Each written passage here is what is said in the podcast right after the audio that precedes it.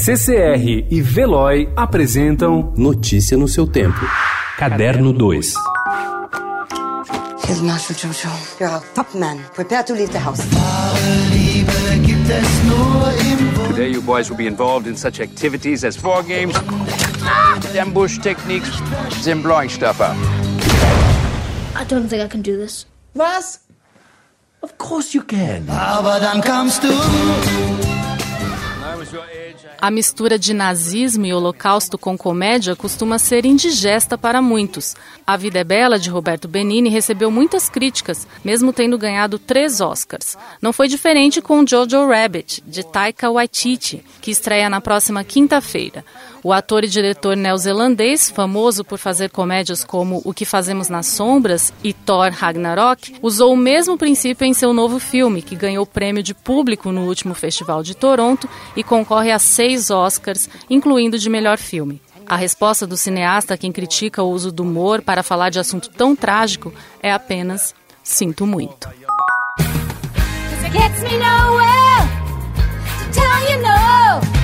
Hi, Peter. I haven't heard from you in a while, so I thought I'd give you a call. I love you. It's your mother. Life just goes by in a flash like that. You tell me the same thing every 10 years. Love is in the air. You come here a lot? Um dos filmes mais antecipados do Festival de Cinema de Sundance, que vai até domingo, era The Glorious, a incursão da diretora Julie Taymor, de Frida e Across the Universe, na vida da jornalista e ativista norte-americana Gloria Steinem. Listado na sessão premiere do festival, o filme traz Julianne Moore e Alicia Vikander interpretando Steinem em fases diferentes da sua vida. Baseado na autobiografia de Steinem, o filme reúne quatro glórias em um ônibus. Na viagem, elas refletem sobre alguns dos principais eventos da vida da ativista, destacando seu próprio desenvolvimento em relação a temas caros do feminismo.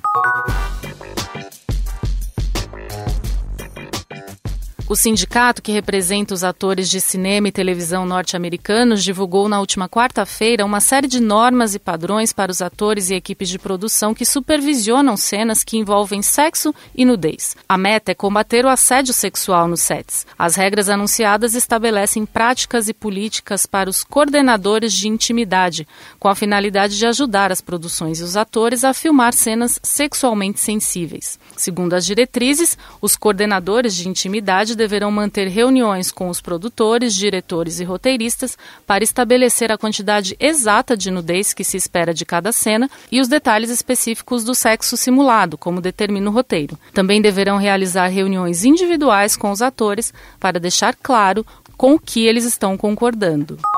There is only one person here who is smart enough to save humanity. Fine. I'll do it. Not you, dummy. Hi there, Chidi.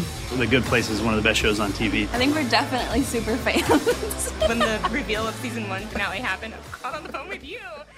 Quatro anos atrás, quando The Good Place estreou, as séries de televisão de primeira linha eram majoritariamente dramas na TV paga, seja cabo ou streaming. The Good Place foi uma comédia que desafiou a norma, indo ao ar nos Estados Unidos por um canal aberto. Com um elenco encabeçado por Kristen Bell e Ted Danson e produção de Michael Schur, The Good Place também tinha uma ousadia e tanto em sua proposta, fazer uma investigação do que significa ser uma boa pessoa, ou seja, um questionamento filosófico. A série chega a seu final nesta sexta-feira na Netflix, poucas horas depois da exibição dos Estados Unidos, com um episódio de 90 minutos. Notícia no seu tempo. Oferecimento CCR e Veloy.